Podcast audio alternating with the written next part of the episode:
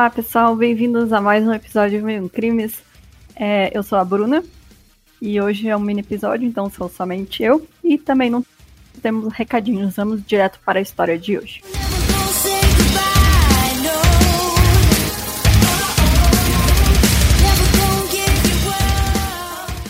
Scott Lee Peterson nasceu no dia 24 de outubro de 1972 em San Diego, na Califórnia.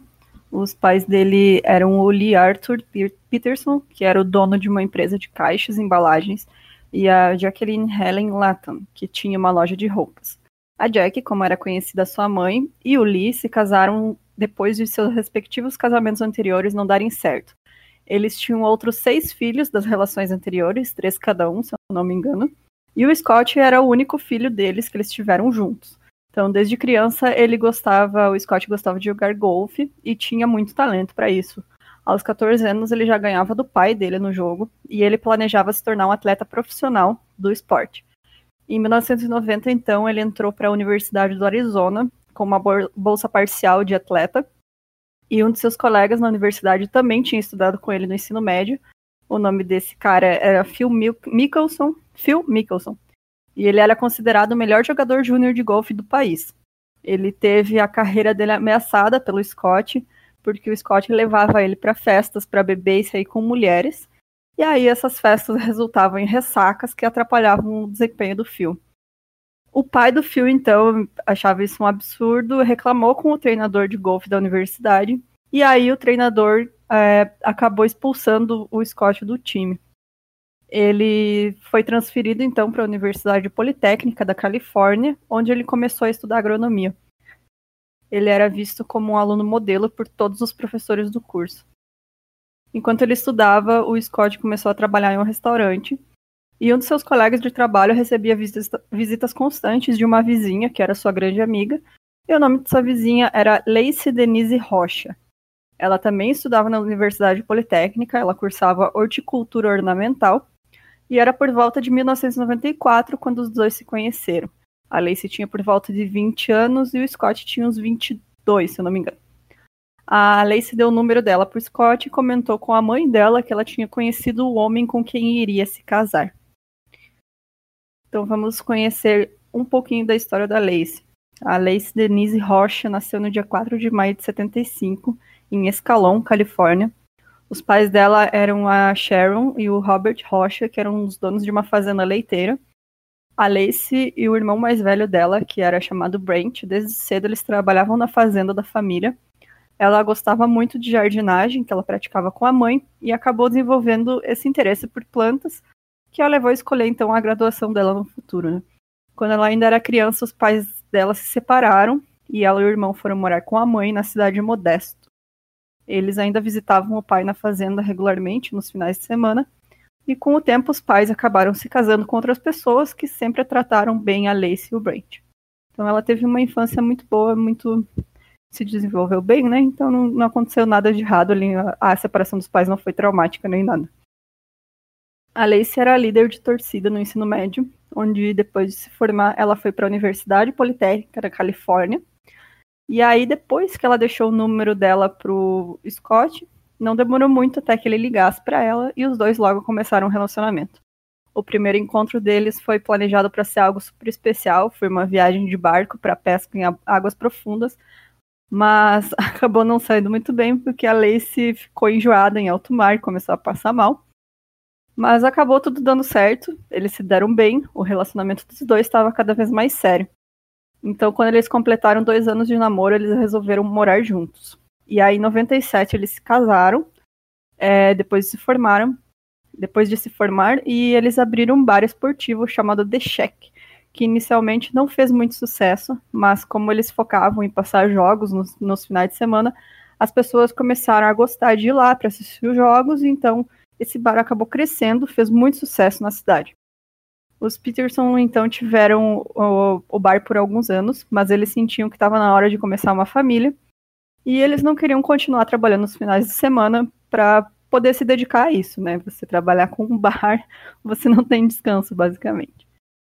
Então, no ano 2000, eles venderam o bar e se mudaram para Modesto, que era a cidade natal da Lacey. E em outubro daquele ano, eles compraram uma casa em um bairro de classe média. E aí, logo depois disso, a Lacey já começou a trabalhar como professora substituta e o Scott conseguiu emprego em uma empresa de fertilizantes. A Lacey estava muito animada para ter filhos, ela gostava de cuidar da casa, fazer comida, receber visitas. E aí todo mundo ficou muito feliz quando em 2002 ela descobriu que estava grávida. E o parto era esperado para o dia 16 de fevereiro de 2003. Eles escolheram, quando assim que descobriram que ia ser um menino, eles escolheram o nome de Conner para o seu primeiro filho. Aí a família, né, parecia ser a família perfeita, eles estavam muito bem, os dois trabalhavam, tinham uma casa bonita. É, até que no dia 24 de dezembro de 2002, a Lacey, que então estava grávida de oito meses e meio, ela ficou em casa enquanto Scott saiu para pescar. Segundo Scott, ela ia passar pano na casa, assar biscoitos e depois passear no parque com o cachorro deles, que era um Golden Retriever chamado Mackenzie. Porém, na manhã seguinte, uma vizinha viu o Mackenzie solto na rua, ainda com a guia, e levou ele até o jardim dos Peterson. Ela não foi a única pessoa a fazer isso. Durante todo esse dia, de manhã até, da, até de tarde, quando Scott chegou, é, todo esse dia 25, né, três vizinhos no total levaram Mackenzie de volta para casa, e sem saber que a Lacey já estava desaparecida. O carro dela permaneceu na garagem, e o Scott conta que ele chegou naquela tarde e a casa estava vazia. Quando a Lacey não apareceu até as 5h15, ele começou a se preocupar e aí ele ligou para a sogra. Meia hora depois, ainda sem nenhum sinal da Lacey e preocupados que algo pudesse ter acontecido relacionado à gestação, o padrasto dela, que era chamado de Ron Grantsky, ele ligou para a polícia informando seu desaparecimento. Aí, quando a polícia chegou na casa, eles encontraram a bolsa e as chaves da Lacey guardadas no armário, onde ela sempre deixava. A mesa de jantar estava posta para o jantar de família naquela noite e presentes embrulhados embaixo da árvore de Natal. Um dos policiais também encontrou algo que chamou a atenção dele, que era em cima do balcão da cozinha, que tinha uma lista telefônica e ela estava aberta em uma página ocupada inteiramente pelo anúncio de um advogado de defesa. Apesar da família toda estar tá entrando em desespero, o Scott se mantinha extremamente calmo. Durante a semana seguinte, então, o caso ganhou mídia nacional, porque é o desaparecimento de uma gestante, né, tão perto de dar luz, já estava no final da gestação. Isso chamou a atenção de muita gente e logo vários grupos de busca começaram a ser organizados para tentar encontrar a Lacey. A polícia usava helicópteros e cães para tentar encontrar ela. E as pessoas faziam esses centros de voluntários para tentar achar qualquer informação possível. No dia 30, então, uma vigília foi feita é, pelo Scott e a família da Lacey na tentativa de chamar ainda mais atenção para o caso. O que o Scott não sabia era que a polícia estava vigiando ele já fazia uma semana, depois que a amante dele, chamada Amber Frey, havia denunciado ele e deixado as autoridades grampearem seu telefone para pegar o Scott mentindo sobre o que ele sabia. Então vamos a como esses dois se conheceram. É, foi uma convenção de trabalho que o Scott foi em outubro de 2002, a Lacey estava grávida de seis meses nessa época. Ele deu em cima de uma mulher que tinha conhecido no evento. E aí, quando ela recusou, dizendo que ela já era noiva, ele implorou para que ela arranjasse uma amiga para ele. Ele dizia que ele estava cansado de sair com mulher burra e que não queria mais encontro só de uma noite, ele queria algo permanente. E aí, essa mulher, que se chamava Sibley, ela sugeriu que ele conhecesse sua amiga Amber quando eles voltassem da viagem. É, essa não seria a primeira vez que o Scott trairia a Lacey. Ele tinha, ele vinha fazendo isso desde os tempos da faculdade. É, segundo a polícia apurou, ele teve pelo menos outras duas amantes, além da Amber. Né?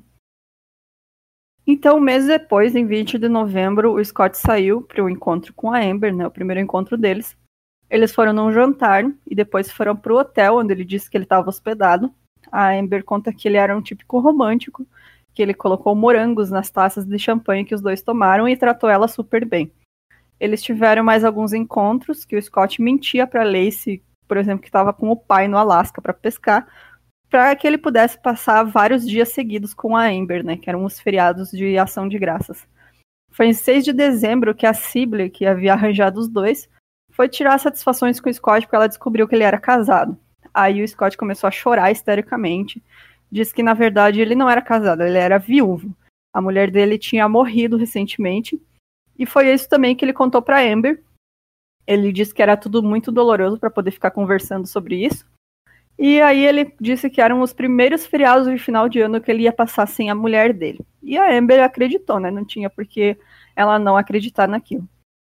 Dois dias depois, o Scott estava pesquisando em seu computador sobre o movimento das marés na Baía de São Francisco e ele comprou um barco por 1.400 dólares em dinheiro.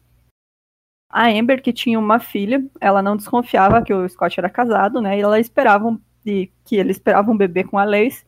Então ela começava a planejar uma família com ele, afinal, eles já estavam em um relacionamento relativamente sério. Ela comentou que gostaria de ter outro filho no futuro, mas o Scott se recusou, disse que apenas a filha que ela já tinha já era o suficiente e que se precisasse ele ia fazer uma vasectomia, se ela insistisse nesse assunto.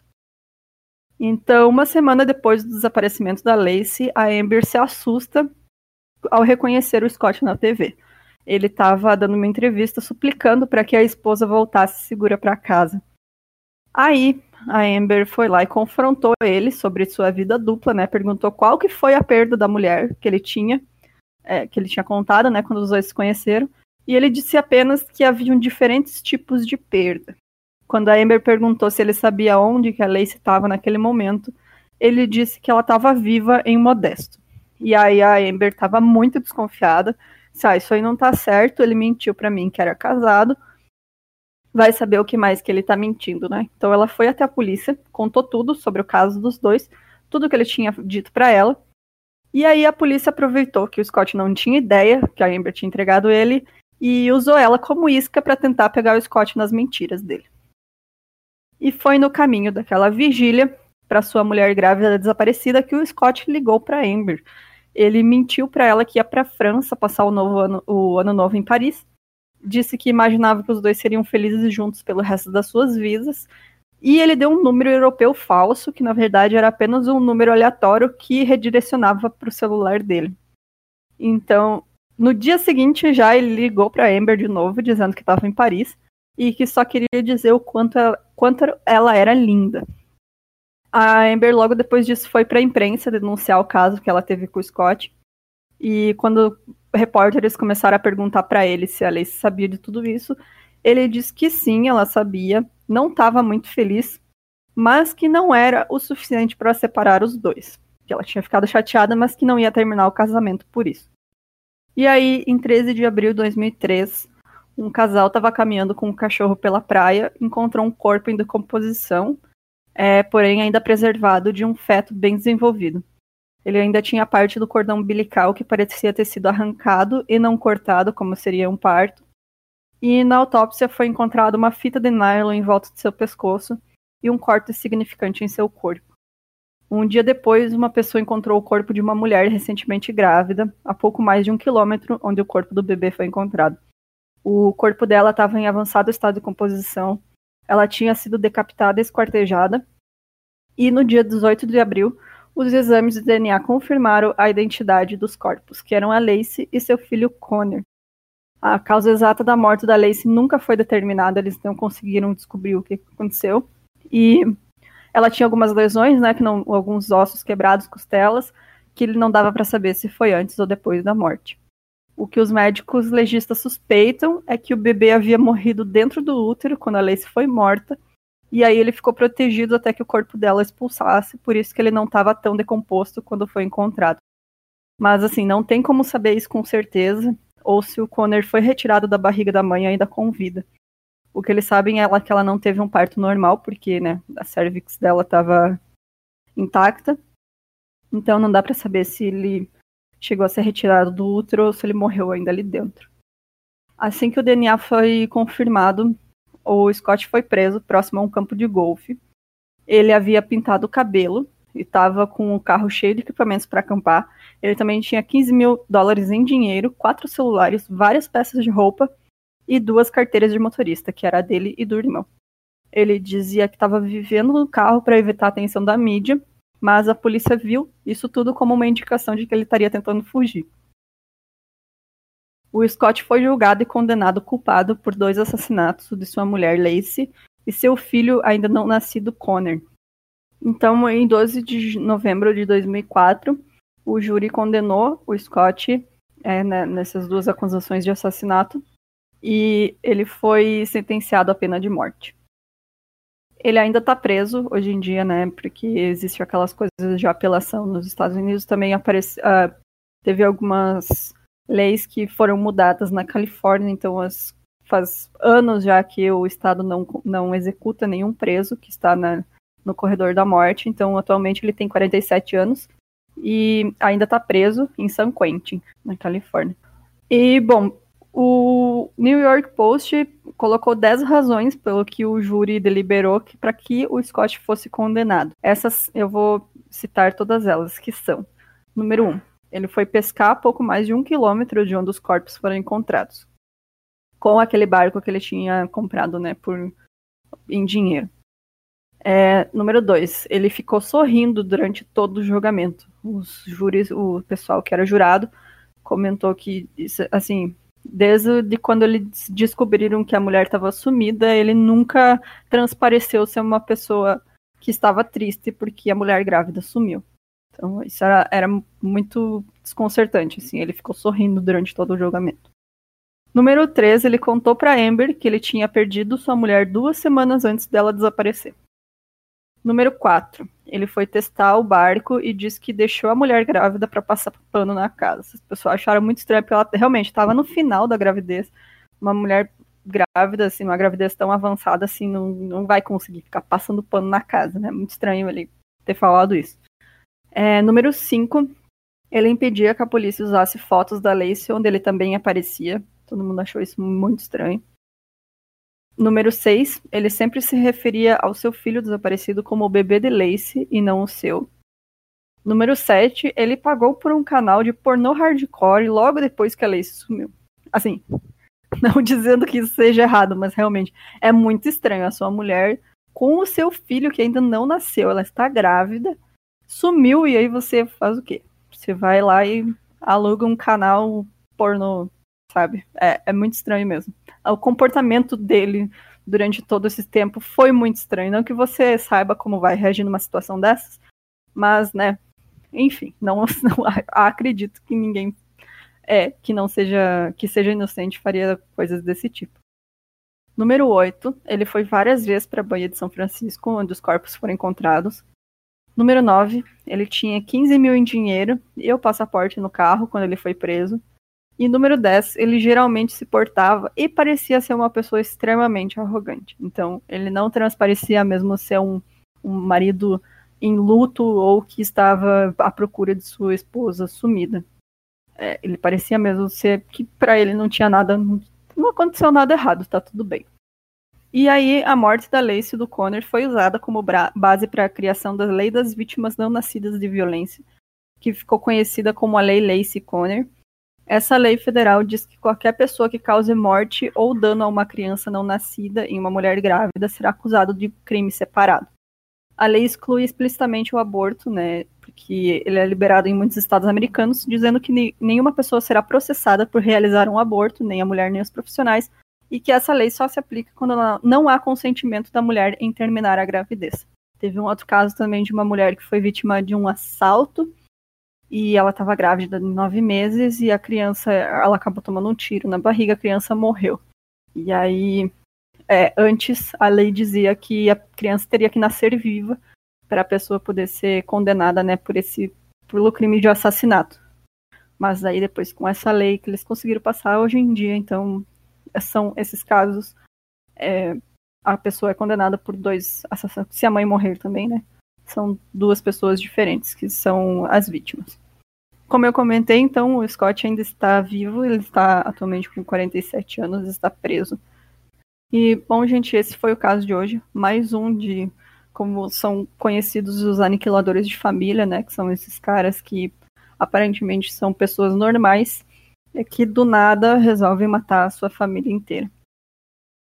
É, até o próximo episódio. Se vocês quiserem entrar no nosso site, dar uma força lá, meuemcrimes.com.br. Lembrando que se você tiver alguma história que você queira que a gente conte aqui no podcast, pode mandar no nosso Instagram, arroba no nosso Facebook, entra lá na página, e no nosso grupo do Facebook. E tem também um e-mail que é milimcrimes.gmail.com. É isso então, e até a próxima.